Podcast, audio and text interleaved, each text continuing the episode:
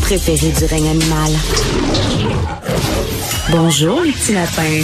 Alors, on sait que Montréal n'est plus la ville paisible qu'elle a déjà été. Hein, beaucoup de fusillades et euh, aussi euh, des assassinats avec des armes blanches. Fadi Daguerre, le chef de la police de SPVM, arrive avec une solution. Il dit, faut se rapprocher des communautés culturelles. C'est ça qu'il faut faire. Alors là, il dit qu'il va organiser des rencontres dans les locaux d'organismes communautaires des différents quartiers afin d'être mieux informé des enjeux. Il va aller voir les organismes communautaires dans leurs bureaux. Puis il dit là, il faut être humble en ce qui concerne les, les, problèmes de profilage racial puis d'interpellation aléatoire. C'est vrai qu'il y a des problèmes, là, puis euh, faut, faut les écouter, ces gens-là. On va en parler avec André Julina, sergent détective retraité du SPVM. Salut André. Salut Richard. Ça, c'est du grand Fadi Daguerre, ça. Ben, tu sais, euh, Fadi doit, doit jongler avec euh, une situation euh, qui, qui, demande beaucoup de d'équilibre, hein, parce que c'est une inéquation ou une équation, appelons-la comme on veut, avec beaucoup de variables. Puis ce qu'il faut comprendre, c'est que ces groupes-là, certains, en fait, il y a plusieurs groupes des fois qui sont des minorités, qui sont, puis quand je parle de minorité, je parle pas nécessairement de minorité culturelle ou raciale. Hmm. Il y a des groupes minoritaires qui sont très vocaux, qui sont très revend, qui revendiquent beaucoup, qui, qui sont un peu euh, euh, toujours en train d'essayer de stigmatiser certaines situations.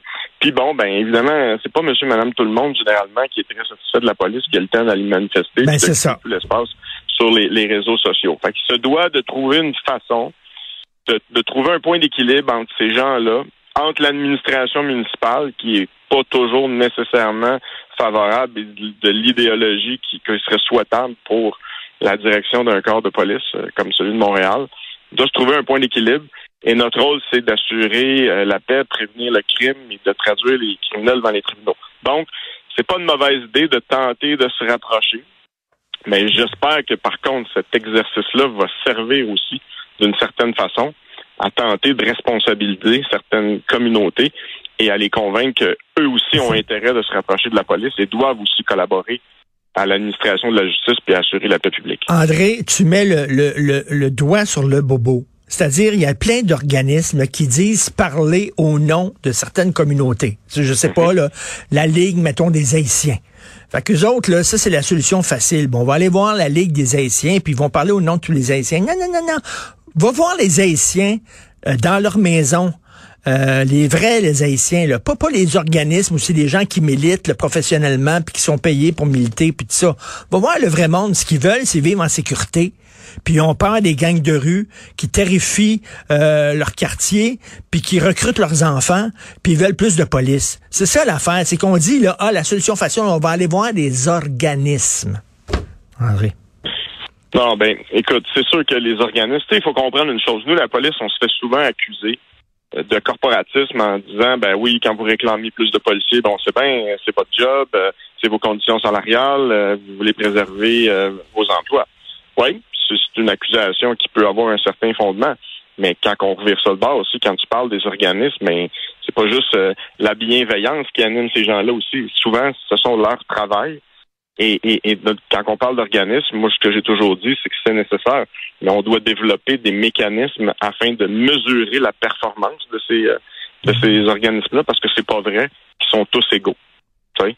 Euh, ben Et encore une fois, il faut qu'on ben soit capable de mesurer s'ils ont un impact réel. Parce que là, on parle d'une baisse de la violence. Là, si on compare cet été à l'été passé, hum. on a connu un été quand même relativement calme. Bon, il y a eu quelques exactions au niveau du crime organisé, mais il faut être honnête, ça a beaucoup moins tiré. Bon, est-ce que c'est une tendance à long terme qui est amorcée? On peut le souhaiter, il est encore un peu tôt pour le dire. Mais par contre, ce qu'on peut dire avec certitude, c'est que pourquoi ça a baissé? Ben, c'est pas avec l'attitude, à cause de l'attitude du gouvernement fédéral, avec qui, qui a mis des mesures absolument absurdes. C'est à cause que les policiers ont pris des, des, des, des stratégies, ont ciblé des individus hautement criminalisés qui représentaient un grand risque pour la société, la société puis la sécurité publique et ils ont ciblé leurs interventions ces individus-là. Et c'est ce qui a fait qu'en les mettant derrière les barreaux, mais ça a fait en sorte que l'été a été beaucoup plus calme. Et ça s'est fait à Montréal, ça s'est fait à Laval aussi. Ça a été des stratégies de policiers. C'est qui les gars qui sont problématiques là? Ben, on va euh, travailler sur eux autres. quand je dis... encore une fois, comme tu le disais, c'est réducteur de penser que dans une communauté, X, Y, Z, que c'est tout le monde qui est criminalisé, là, tu Il y a, y a qu'une minorité. Puis évidemment, euh, ben c'est ça, faut travailler sur cette minorité-là. Ben, c'est ça, tu sais, les organismes communautaires vont dire, ben là, la police, faites mal votre job, puis tout ça, mais madame, elle, qui élève toute seule ses deux enfants à Montréal-Nord, puis qu'elle a peur quand ses enfants vont au parc parce qu'il y a des gangs de rue qui sont là, puis qui risquent de recruter euh, ses fils, elle, elle en veut plus de police dans la rue. Puis elle veut pas de la Ben, police gentille, elle veut de la police qui fait sa job de police. Ben, elle veut de la police efficace. Elle veut une police qui est présente. Euh, puis, puis tu as, tout à fait raison. Moi, j'ai, patrouillé de façon indirecte à Montréal-Nord parce que j'étais à Rivière-des-Prairies quand j'étais patrouilleur. Puis mon secteur de patrouille était collé sur le secteur de Montréal-Nord qu'on appelait avec affection le Bronx. Et, et c'est pas compliqué. On faisait un appel chez nous, un appel dans le secteur qui était le PDQ 40 à l'époque. Et tu as raison. Il y a beaucoup de parents qui sont très honnêtes et qui sont terrorisés à l'idée que leurs enfants soient contaminés par euh, une, une, une frange de, de cette communauté-là, qui est, faut le dire, qui est minoritaire, parce que c'est pas vrai parce que tu, tu nais dans un, un quartier problématique, que tu as des difficultés d'intégration et tout ce qu'on peut s'imaginer. C'est pas vrai qu'automatiquement tu deviens criminel, parce qu'il y a beaucoup plus Mhm. de gens honnêtes dans ces quartiers-là Ben oui. que de criminels. Euh, écoute, André, là, des fois, je critique, là, entre autres, Fadi Daguerre, là, en disant la, police communautaire, puis tout ça. Le rôle de la police, c'est pas de jouer au soccer avec des enfants dans les parcs, puis tout ça. Mais il y a des gens qui vont me dire, tu peux marcher puis marcher de la gomme en même temps. C'est-à-dire que c'est sur les deux fronts. Oui, ça prend une police qui est répressive, mais ça prend aussi une police qui se rapproche des communautés, puis c'est pas contradictoire. Qu'est-ce que t'en penses? Non, non, tout à fait, absolument pas. Puis il faut comprendre encore une fois, l'idée de faire ces rapprochements-là, tu l'as bien dit, c'est pas juste d'aller jouer au soccer puis de faire des épluchettes de blé d'Inde, là. C'est- C'est c'est surtout, c'est surtout de créer des liens, c'est d'expliquer notre mandat, parce qu'évidemment, il y a des gens qui viennent avec des backgrounds un peu différents, qui ont une perception de la police qui est complètement pervertie par rapport à ce que la réalité ici, puis s'ils font des références à ce qu'ils ont connu dans leur pays. C'est de créer ces liens-là. Puis en même temps, tu sais, moi, je, je suis un, un gars de renseignement, je l'ai souvent dit, puis je vais leur dire, la, la base de la police, c'est le renseignement. Si on n'a pas de renseignement, on est aveugle. Et du renseignement, ça se crée, évidemment, en rencontrant des criminels lorsqu'on les arrête, mais ça se crée aussi en rencontrant des gens honnêtes envers qui on va s'avancer et qu'on va expliquer nos méthodes de travail, qu'on va faire un petit peu d'un exercice de vente qui empêche absolument pas tout l'aspect répressif, comme tu disais. Mais en même temps, faut, faut expliquer à ces gens-là, voici ce qu'on ce qu'on Ben a, oui. mais voici aussi ce qu'on attend de vous.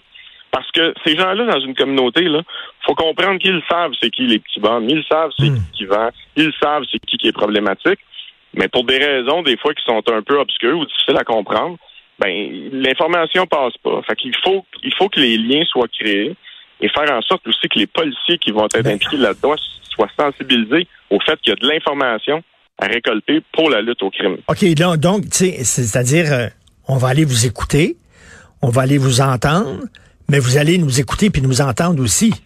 Parce que, Ben, tu sais, clairement. euh, tu sais, vous, vous avez des choses à nous dire. Euh, peut-être qu'il y a trop de profilage racial, peut-être qu'il y a trop de, d'arrestations aléatoires, mais vous allez écouter ce qu'on a à vous dire aussi, là. Ben, moi, je te dirais, on va vous expliquer pourquoi certaines interventions. Tu sais, tu l'as mentionné, il y a des individus, là. Je ne le nommerai pas parce que je veux pas y faire de publicité, mais je pense que tu vas comprendre de qui Ouais. je parle. L'individu qui, lui, veut toujours développer un réflexe systématique de profilage racial et de, de, de racisme à toutes les fois qu'il y a une intervention ou qu'il y a une arrestation ou une utilisation de la force sur certaines communautés. Puis, le pire, c'est qu'il a déjà œuvré dans notre, dans notre milieu, là. mais c'est un individu qui veut développer ça. Bon.